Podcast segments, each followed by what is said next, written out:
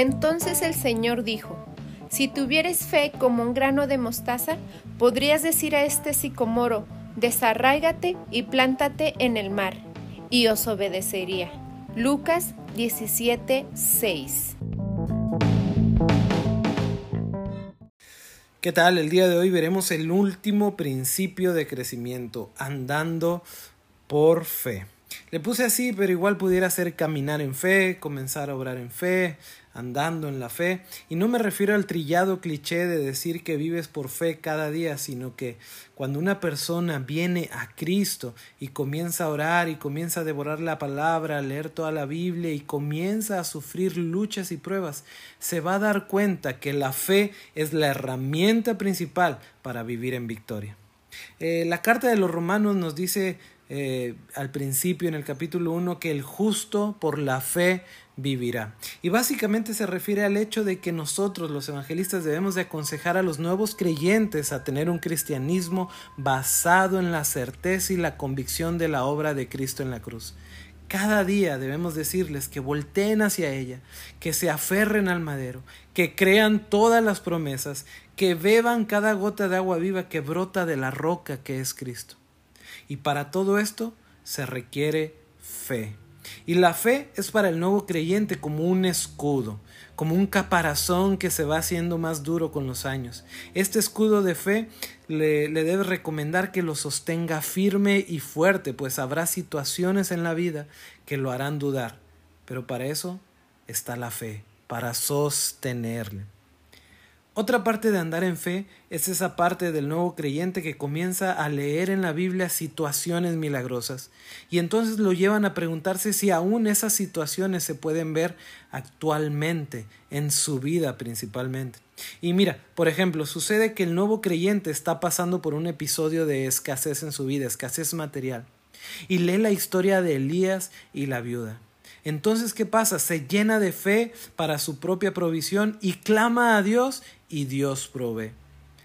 Así que, por lo tanto, nosotros debemos recomendar a los nuevos creyentes a creer con todo el corazón cada una de las manifestaciones sobrenaturales expresadas en la Biblia para que cuando se presente la oportunidad puedan ejercitar la fe. Y, también les debemos dejar en claro que los resultados, al igual que, que en todos los ejemplos de la Biblia, dependen de Dios y de su santa voluntad.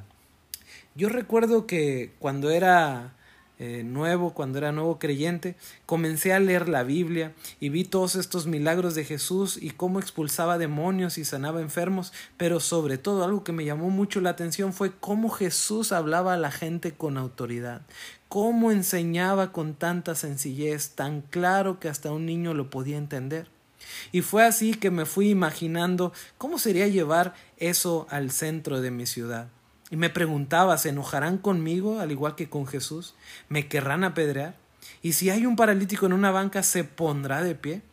Y haciéndome estas preguntas y leyendo la Biblia, fue así que mi fe se alimentó al punto de que no pasó mucho tiempo.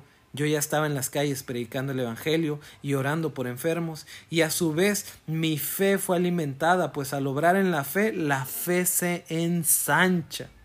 Y no llevaba ni el año en Cristo por eso, aún los nuevos creyentes hay que comisionarlos de igual manera para anunciar las buenas nuevas eh, del Evangelio y, ellos se van a dar cuenta que su fe se va a fortalecer. No hay mejor manera de, de hacer crecer la fe que andando en fe.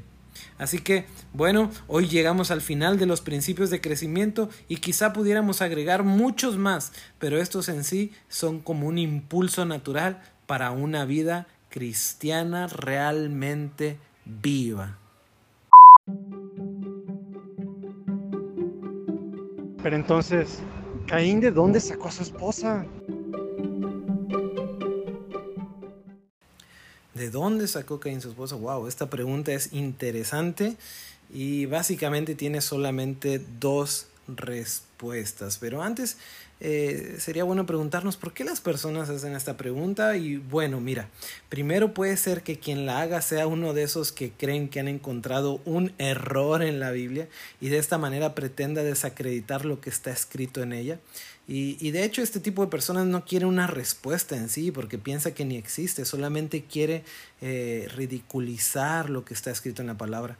Bueno, para este tipo de personas podemos decir que básicamente, eh, más allá de la imaginación, el hecho está en que consiguió a su esposa y que Caín y su esposa son los antepasados de un largo linaje que existió en la tierra y, y por cierto se deduce según el relato en Génesis que este linaje abundó en, malas acciones, en malas obras y posteriormente fue lo que provocó el diluvio. Y, hablando de esto a, la persona podemos volver a lo que realmente nos importa en, la plática de, la evangelización eh, que como seres humanos arrastramos una naturaleza caída y que desde Caín el hombre sigue asesinando aún a sus padres y a sus hermanos. Ahora, si la pregunta la hace una persona con una genuina curiosidad e interés por saber más, pues la respuesta es lo más obvio que seguramente debió haber pasado. Al existir únicamente un único núcleo familiar, lo más probable es que Caín se haya casado con una de sus hermanas o sobrinas, lo cual no se hubiera visto mal. En ese tiempo no había ley alguna y pues al no haber aún enfermedades congénitas ni tampoco una contaminación genética, de esta manera y solamente de esta se garantizaba la reproducción de la especie. Un dato interesante es que Caín haya tenido solamente una esposa y esto es interesante porque ya cinco generaciones después su tataranieto Lamec ya había escogido a dos esposas, Ada y Sila. Y se nota que para ese entonces la maldad ya era algo hasta de qué alardear. Algo más que hay que aclarar en este tema es que al día de hoy ya tenemos más de dos billones de seres humanos caminando sobre la Tierra y ya tenemos muchos riesgos de problemas congénitos aún dentro de uniones sin algún parentesco familiar. Además de que, obviamente, al día de hoy ya existen leyes que prohíben las uniones entre hermanos, primos, sobrinos, etc. Esto hay que dejarlo en claro cuando hablamos con la persona que hace una pregunta como esta. No vaya a estar buscando alguna excusa para tomar a alguna prima o alguna hermana. Y, otro dato interesante es que al día de hoy, así como se han multiplicado los seres humanos, de la misma manera se ha multiplicado la maldad sobre la tierra. Y aquí, en esta parte, es donde volvemos a conectar la plática con lo que realmente nos importa, con el Evangelio. Esta es una de las respuestas. Y la segunda respuesta a esta incógnita, ¿de dónde sacó Caín su esposa? Bueno, la segunda respuesta que podemos tener es más sencilla, pero no tan. Y la respuesta es que quizás Caín obtuvo su esposa de la misma manera que Adán. Así es, no lo habías pensado, pero todo pudo haber sucedido. Ahora mira, no olvides que cuando las personas presentan este tipo de preguntas o objeciones, no debemos despegarnos tantos del tema central cuando predicamos el Evangelio, el pecado, la cruz y el juicio venidero. Así que no dediques más tiempo a resolver dudas del que dedicas a presentar el Evangelio. Nuestro tiempo en la calle con los inconversos es contado y muy valioso, así que aprovechalo de la mejor manera y que Dios te dé sabiduría para conducir a cada alma a la cruz y a Cristo.